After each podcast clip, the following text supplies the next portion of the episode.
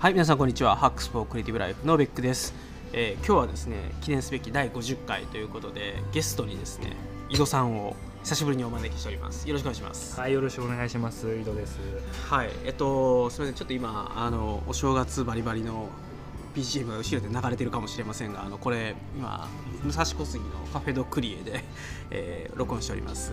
で今日はとガジェットについて語ろうかなということで、まあ、2019年に、まあ、購入したガジェットで良かったものベスト3ということで、僕そもそも購入したガジェットが3つぐらいしかないんで しかも年末駆け込みだったんで 自動的に決まりますね。はい、なんで、まあ、ちょっとメインはあの井戸さんの方引き出していこうかなと思います。じゃあ、えっと、そうですね、早速なんですけど、じゃあ井戸さんの2019年買ってよかったガジェットベスト3紹介してもらってよろしいでしょうか？じゃあ私から第3位はオスモポケット。お、ジンバル付きカメジンラバルカメラ付きジンバル。カメラ付きジンバル逆か どっちだ？カメラ付きジンバルはい。これ今現物持ってるんですけども、まあ、このこの小ささで小さお、すごい。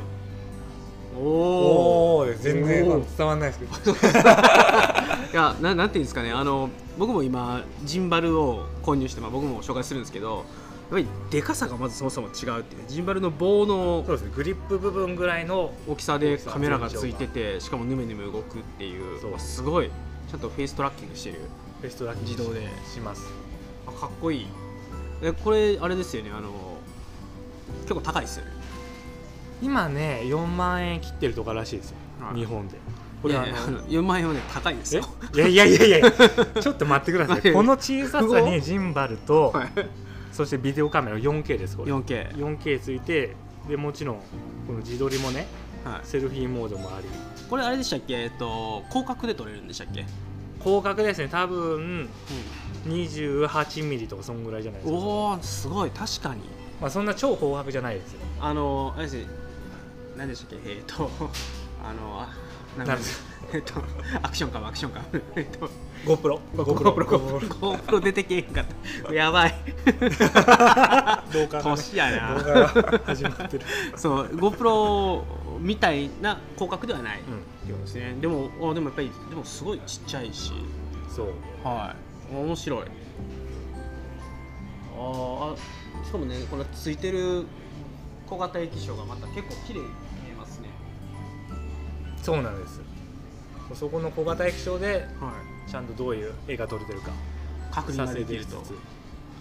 この小ささですのでは例えばねこの親指と人差し指だけで持って、はい。ちょっとこうこういうところをね侵入させるとかそのいなるほど。子供撮るときに。あ確かに確かに。あのスマホをつけてるジンバルってあの結構気をつけないとなんかすごいジンバルが暴れるじゃないですか。暴れますね。暴れます確かにこれならそういうこともなく。で子供が下に潜ったとかね、その机の下に潜った時にこうやってこれだ気をつけないと盗撮ですよね。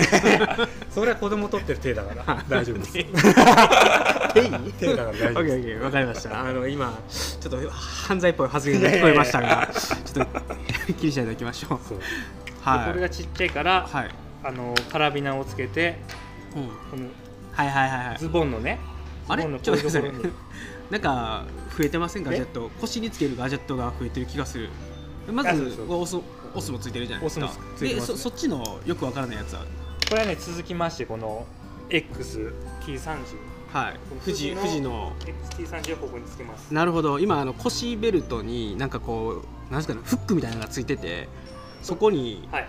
あのミラーレス一眼をぶっ刺すっていう結構驚驚異的な絵を 見せつけられております。これあのカメラ好きの方には有名なピークデザインのマあウントですね。あへえでこうしてで右に XT30 つけて左にこのオスモポケットをつければ。ちなみにもうもう一個なんかついてますけどそれ何ですか？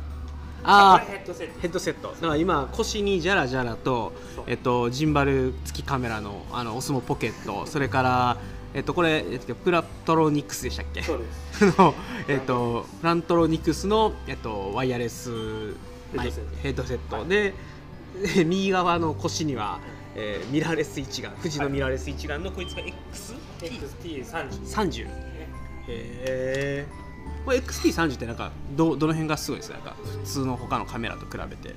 他の、まあ、XT30 というよりははい。富士の富士の特徴ですけれども、はい。やっぱり人のね肌が綺麗に撮れる。ああ確かに富士ってそういう評判ですよね。そうそうなんですよ。で子供を撮ることが機会が増えたんで,、まあ、X で XT30 はもともと XT10 持ってたんですけど、はい。それよりも、あのーオートフォーカスか、はい。オートフォーカスの性能がいいと。早い。早いんですよね。まあ今つけてるレンズはこれあれですか？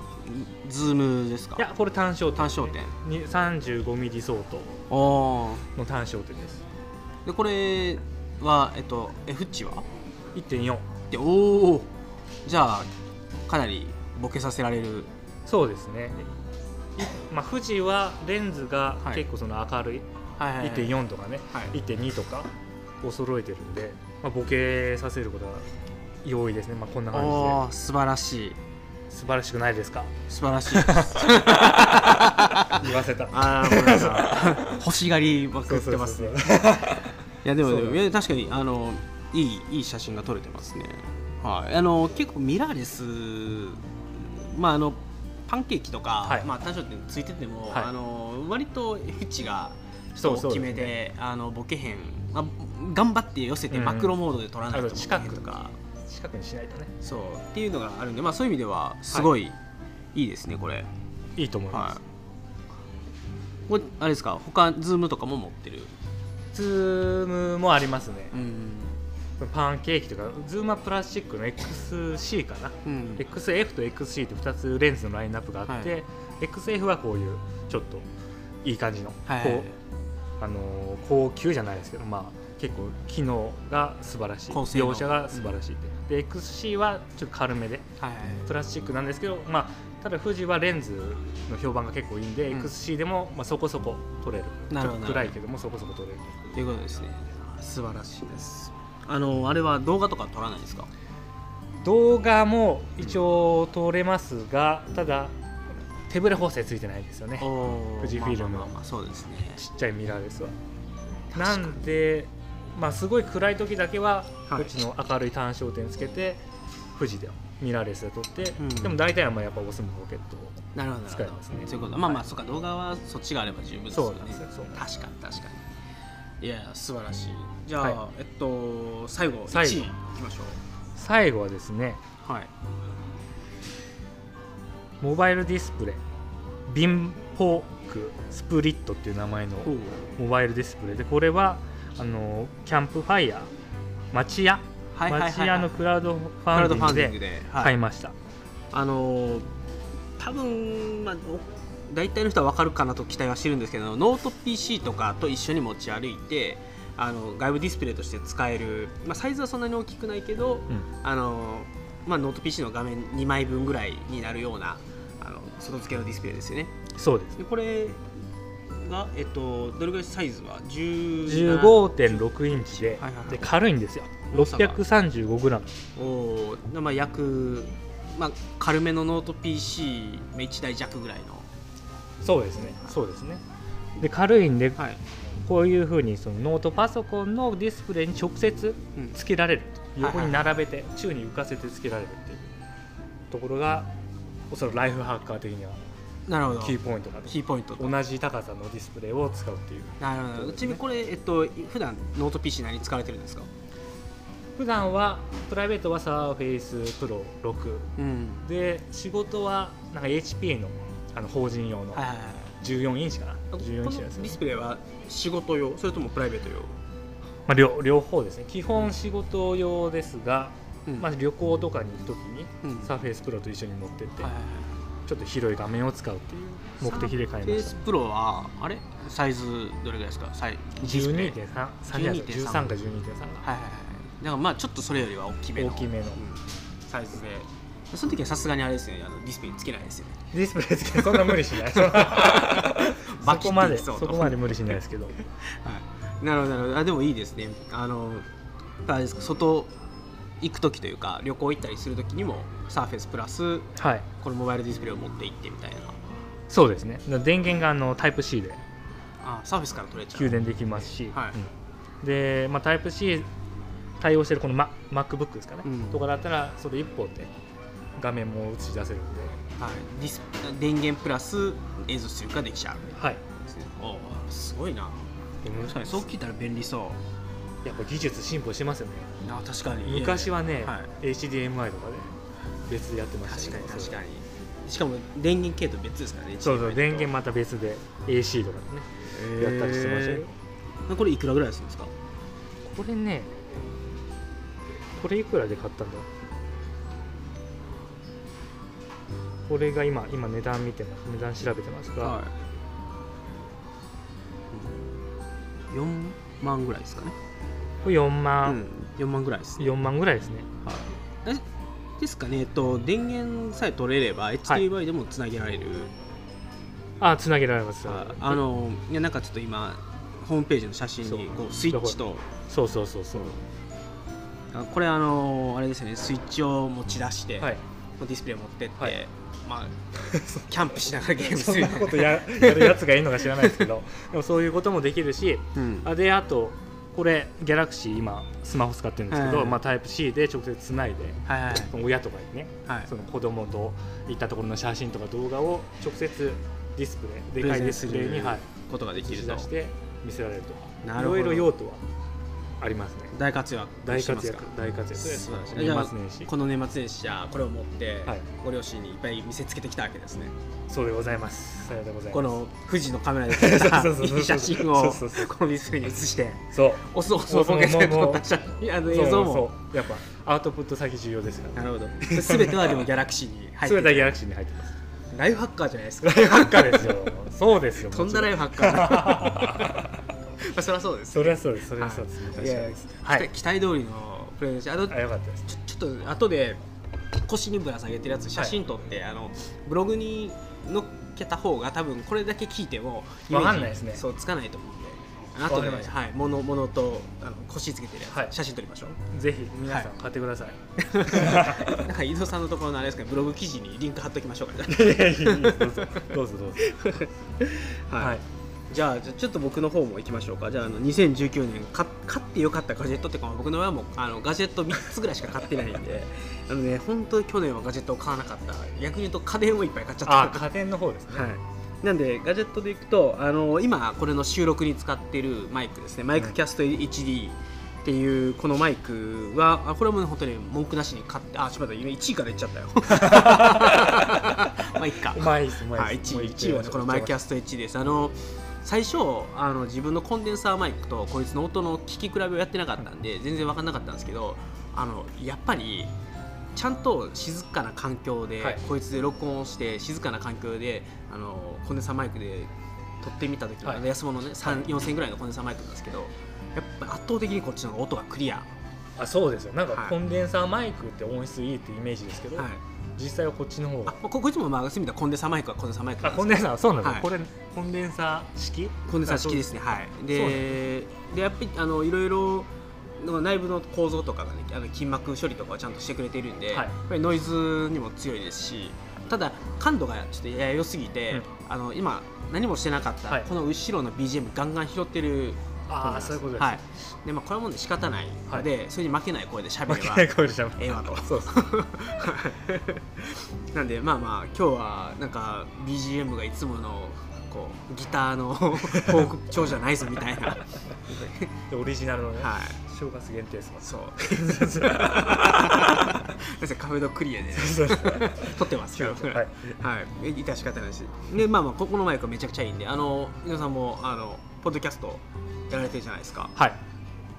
えでもこれライトニングだけなんじゃないですか？タイプ C えっと、タイプ C もいけます。はい。タイプ C ライトニング、えっと、普通の USB A っていうのかな、あのちっちゃいはいはい。ミニ USB はい。でもいけるので、あのーどんな形でも対応できます。何でもいけるはい。これさえ360度周を。えっと、厳密に言うと、この、こことここフロ、フロントとリアっていう形ではいはいはい。2面にマイク二がついていて、でただ、フロントもリアもそこまで指向性が強くないので、あのフロントだけとかリアだけに寄せても、ああの裏側の声まで拾っちゃうんで、はい。そういう意味では多分今この BGM は全然、はい、消えないと思います。はい。わかりました、致し方なし。ははい。い。まあコンパクトでいいですね。今、はい。今だとジンバルに乗せて撮。ってますけどギリギリ耐えられてるから。ギリギリ耐えられてる。あのーこのジンバル耐荷重 270g なんですよ。はい。でスマホ本体とこのこいつはもうギリギリ、ギリギリ。はい、ケースつけたら落ちるんですよ。ゴーンって。裸で使わなそうなんでまあまあ。あのでもやっぱり軽い軽いしね。音もめちゃくちゃいいんで。ね。まあね買ってよかった。あの、は山間さんのおすすめで買っちゃったっていうか山間さん。山間さん最初全然使えてなかったんです。けどこのマイクのピン何に使ったらいいんやろって言われて「いやモニター用ですよ」みたいな。自分の入れた声がどう聞こえるかとか聞きにならないみたいな。すごい買っちゃうから。そう。いやでもいやいいですね山間さんのおかげでいい買い物ができたなと思います、はい。でじゃあこのまま2位いっちゃいましょう二2位。2位は AirPods Pro ですね。iPods Pro 最近購入されたという。そう AirPods Pro どこや？どこにしまったか。まあ多分あれですね。コートのポケットに入っているはずで一緒あいない。で AirPods Pro 今行方不明なし、はい、今探しながら話しますけども。あいない。い、ない。バッグの中にします痛い痛い痛い痛いよし AirPods Pro はいはい、でえっとまあノイキャンもともとあの AirPods 自体は、はいどっちかというとこう通話にも使えて、はい。みたいな。で、まあ、音もいいし、うん。完全ワイヤレスだし、で Mac とかあの iPhone とかとの親和性も抜群ですよっていう、うん。まあそれがもともとの AirPods の良さでしたと、はで AirPods Pro はあのご存知ノイキャンがつきまして。はい。で、まあ、おそらくなんですけどあのーなんだろうな。あのー下手な下手なノイキャンよりはよく聞くっていうのはあれですけど。坊主のあのヘッドホン坊主のヘッドホン坊主のヘッドホンの方が音もいいしノイキャンも強いんですけど。まあそれ大きさがちゃうから。はい。あの さすがにねあの完全に耳をあのあれは塞いじゃう。へ下手なノイキャンじゃないですもんね。はい。あれはあのただでさえあれつけたら周りの音聞こえなくなるんで。つけただけでも。でさらにそれにノイキャンがついて、はいいいっていうのがまあでもあのボボズのヘッドホンと比べりゃもう断然ちっちゃいじゃないですか、はでこの小ささの中ではやっぱり驚異的な、はい。はい、ノイズキャンセリング能力であのー最初これつけて少なくとも普通に道を歩いてる時これつけたら、こうシュンってこう音が消えるんですよ。あの車とかバーって走ってても、はいはい周りの音が聞こえるモードからこれをつけた瞬間にシュンって消えるからあすごいなと。すごい。なんていうんですかね。ハンターハンター 何なんでハンターハンター出てきたっとなんかあの辺の漫画でなんかなかったっけ？な音がシュンって消えるみたいな。知らん知らん。あったかわかんない。あちょっとダメだ。これはあのうんネタとしてはよくない。ダメでした。はい、例としては悪かったのでちょっとやめましょう。ハンターハンターやめましょう、ははい。だからあのやっぱりあの周りのノイズがそれなりにうるさいところに行ってこれをつけた時に、あすごいノイキャンの性能高いなっていうのを実感できはい。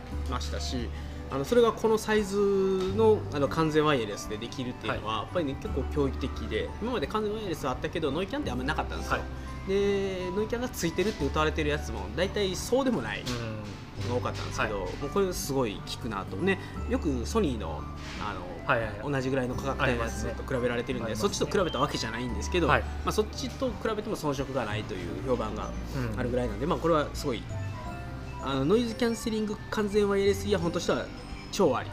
超ありはい。ですが高い。3万するんですよ。に2キュッパ2で税プラス税10%プラス税はい。消費税。3万2000円ぐらい。するんで3万2000円あったら坊主のこれ買えるんです。ああまあね。なんで本当に音の良さとかを考えたりとかをコンパクトさを求めないんだったらはい。あの坊主とかソニーとかのあの完全に耳を塞ぐタイプのヘッドホンを買った方が音の良さは多分いいです。ああまあね。でもヘッドホンだとね髪型がねそく潰れちゃったうりして。僕あのああ髪の毛立たすので、あのそうするとヘッドホンつけたらあのこそうそうそうそうなりますよね。ヘッドホンのペタン。後後型つくんですよ。で毎朝それをヘッドホン乗っけた後にちょっと立てるのはい。が億劫だったりするんでやっぱりそういう意味でも完全ワイヤレスの方が僕はいいなっていうのもあるし。ストレスフリーでしょそっちのはい、であとあのー多分 AirPods Pro、まあ、iPhone を使ってる人は AirPods Pro だとはい。音の途切れがないんですよ。あのプツプツ切れたりしなくて、あーはい前まであの僕アンカーっていう会社のはい。完全ワイヤレス使ってたんですけど結構ねあの混んできたりすると混混戦というかはい。他のねワイヤレスと。ワイヤレスと割と勝ち合うんでね。でプツプツ切れたりするんですけど、AirPods Pro はそれがないので、まあそこは本当に快適だなとかあとは「Hey Siri」って言ったらシリが反応してくれるっていうぐらいですかねそこは純正のね強みですか。ら、はい強みなんで、まあ、そういう意味であの、まあ、iPhone 使ってて完全ワ完全ワイヤレスで、まあ、かつあと音もね結構いいんで、よくて。うんでノイキャン。うん。結構性能のいいノイキャンが欲しいっていうんだったら、まああのかなりおすすめできるんじゃないかなと。なるほど、はい。い、やあの自分日本に帰ってきて、さっきちょっとねご紹介のあったこのプラントロニクスのはい。ヘッドセットで、まあ、Kindle とか iPhone で読み上げて聞いてるんですよ。で、聞いてたんですけどあの雑音がね多すぎる。電車の中とか。そうですね。あの日本って本当に雑音がない場所ってあんまりなくて、はいあの例えばカフェとか入ってもやっぱりそれなりの騒音があるし、うん。BGM 流れてるしでやっぱり電車の中もはい。騒音うるさいし、で車も走ってるし、はい。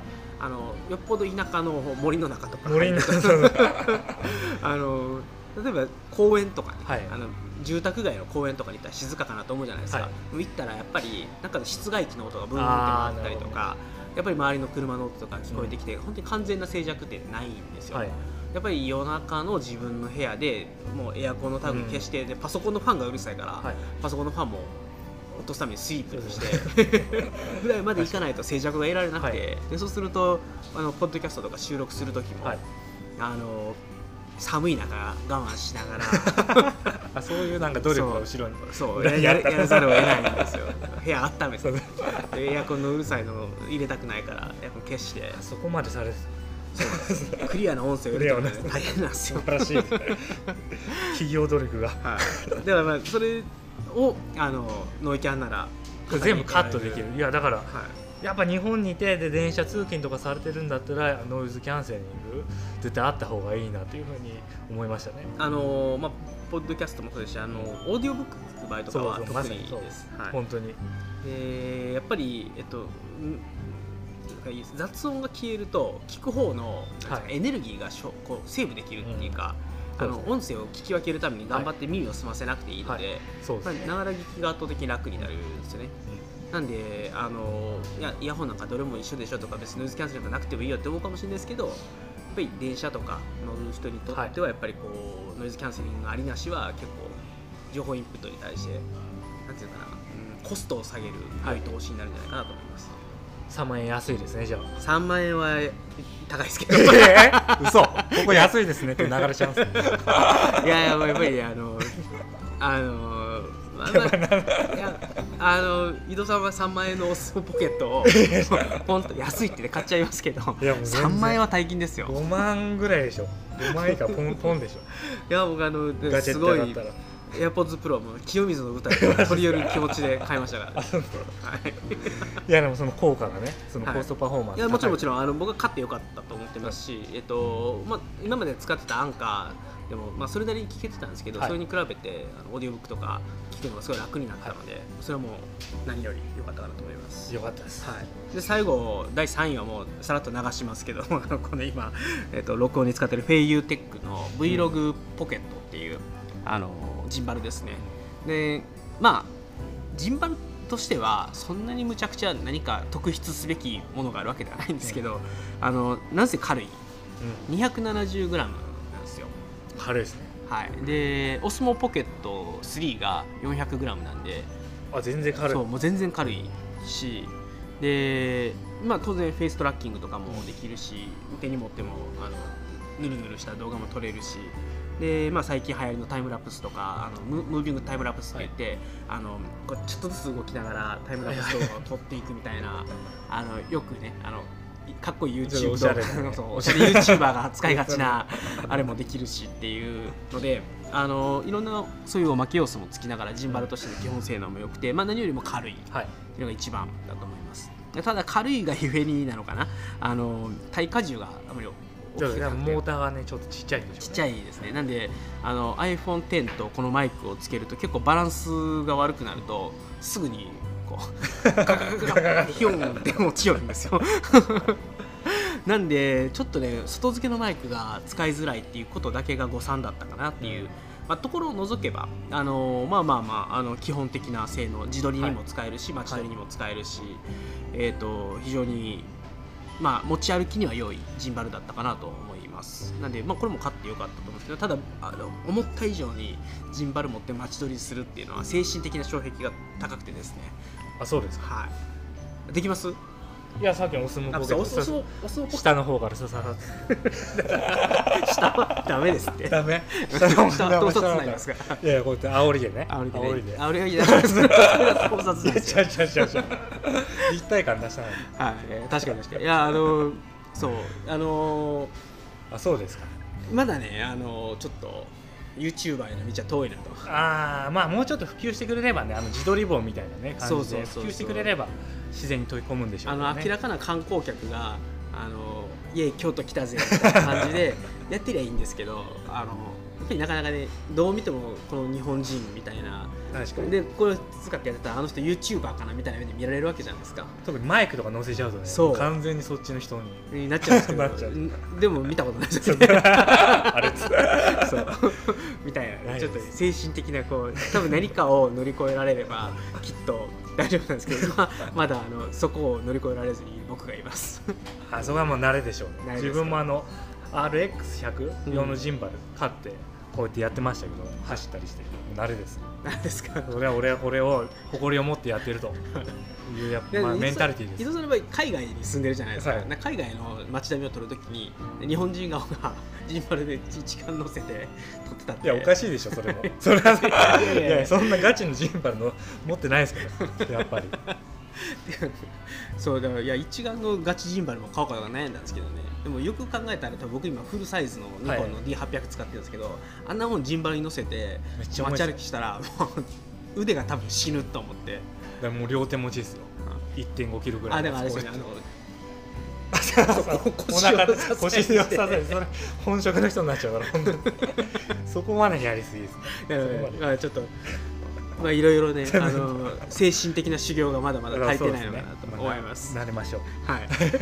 ということで、ジンバル勝ったはいいですけど、はい全然活用できてないっていう悩みでした。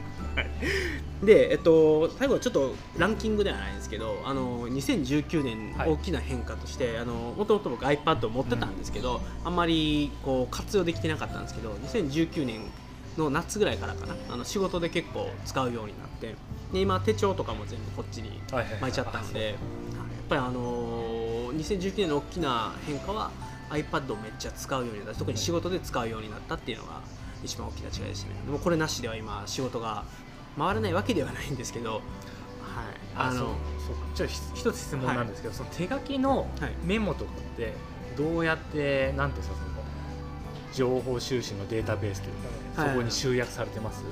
エバーノートじゃないですよねいやあのそもそもあのいや僕どっちかというと手帳メインな使い方なので、あはいはい。えっとそうですね。この質問前のタスクフリークスであったんですよ。手書きをどう、手書きの情報をどう管理するか。あのいや多分なんですけど手書きの情報そのもので情報整理をするっていうことは諦めた方がいいと思います、あきらもう絶望的あというよりはあのなぜ手書きがいいかっていうとそれは何ですかね今自分の頭の中にあることを書き出したりとか、はあのそれこそねあの口で説明しようと思った時にあのうまく説明しきれないことがあるわけじゃないですか、はい。そうするとやっぱり今ちょっとノータビリティってアプリをはい。開いて井戸さんに見てもらってるんですけど、やっぱり図に書いてでしかも音声録音しながらこの図を書くってことができるんですよ。でそうするおとあの説明した内容っていうのを後からいくらでも再生ができて今どこの部分を説明してるかとかっていうのもこれで見れるんですはいはいはいはい。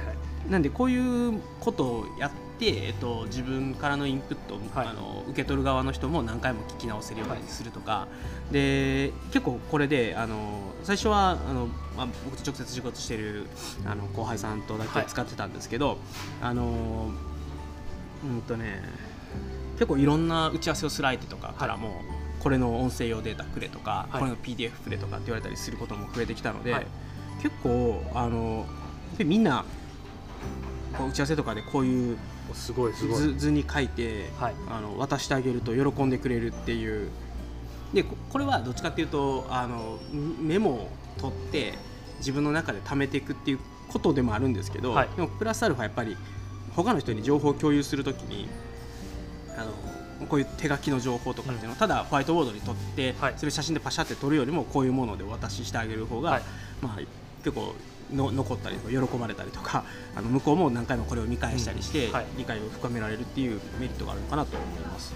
まあ、っていう意味でななんていうかねまあ自分の情報整理というよりははい。あの他の人との情報共有の目的がかなり強くて僕はは iPad を使っているかなと思います。はい。すごいですよ図の図の量が。すごいでしょ。もうすごい。めちゃめちゃめっちゃめっちゃ活用してる。すごいすごいしか言ってないけど。お思ってた以上に結構ガチな感じでしょ。いやいやもう本当にし、まあ、仕事で使われてるってことで。あそうですね、ちゃんとなんか。で、えまああとは、まあ、手帳の方はねそこまでガチガチガチにはできてないんですけど、はい。メモをちょっと取ってとか、まあ、こういう情報で、えっと、タスクをあの例えばあノズミとかにはい。入れてあげたりとかあの自分のアウトルックにちゃんとカレンダーに落としたりとかっていう、まあ、ここにメモを取っておいてその先は、あの電子的な管理ツールにあまあそうですよね。どうしても直接はもう無理ですもんね。アナログからデジタルに、私まあ、あとはこれを、うんと後で OCR で検索もかけられるんですよ。ね OCR 検索って言ったらあれですけど例えばこれでいきます？いけますよ。自分字汚くていや僕もね字汚いんですけど結構ねすごいんですよあちゃんと組んでくれるというか。そう。僕の字の汚さをね意に介さずに。そう、まあ、ただあのそうですね。本当はロブジャックを引っ掛けたかったんですけど、ロロブジェイドっていうあの 別名の名前に変わるぐらいです、いやでも検索できてる、うん。ちゃんとできてる。結果検索できてるんで大丈夫です。あれある程度ね。確かに。一文字ちょっとミスっても他の単語というかね。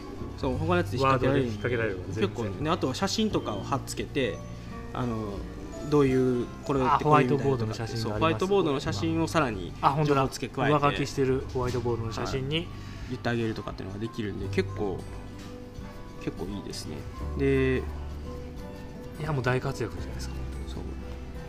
あとはえーっとねなんかそうそうこういうあの電話会議とかしてるときに、電話会議の映されてる資料とかをあのスクリーンショットを撮って、でそれを貼り付けてでそれに対して書き込んでいってあげるとかっていうことができたりとかっていうのがあるので、結構メモを取ったりするのにはすごい今まで取れなかった形のメモが取れるっていう大きなメリットある、そう。であとは何よりもその日の手帳というかそのタスクと予定、はプラスその日のノートとかを一箇所に集められるんで、はい。時系列で今日何したっけなみたいなあのあの日何してたかみたいなのを追いかけるのは非常に楽になります。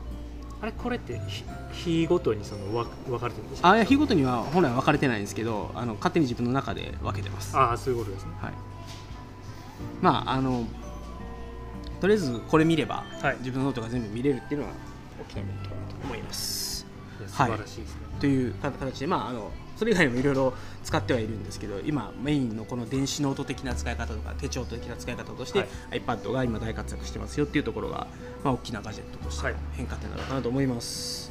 ということでじゃあ第50回のガジェット会は、あ50回はい、第50回ですよ。記念すべき第50 記念回井戸さんとあの正月の BGM バリバリのカフェドクいいリアでね雰囲気ある。はい。珍しいですからね。あの井戸さん今イタリアですよね。あそうです。ねイタリアから帰ってこられてる貴重なお時間をいただいてはい。収録させていただきました。で実はこの後もう一本あの皆さんお待ちかねのタスク管理会をああいえいえいやいやいやあれその心もいかないです。一回これ切って切ってな行きますから。あそうです。ねもう待ちきれない。はい、はい。じゃあ50回はこの辺で終了いたしまして、はい。えっと、51回、はい。えっと、タスク管理会で次はまた濃い話をはい聞かせていただきたいなと思いますので、はい。じゃあまずはあの今日はえっと えっと何まあ、井戸さんとガジェットについて語るという回の名前にしましょう、はい。最初決めてなかったんで、はい、第 50, 50回、はい。井戸さんと、えーガジェットについて語るという回に、えー終了したいと思います。それでは皆様、最後までお聞きいただきましてありがとうございました。皆様さようなら。さよなら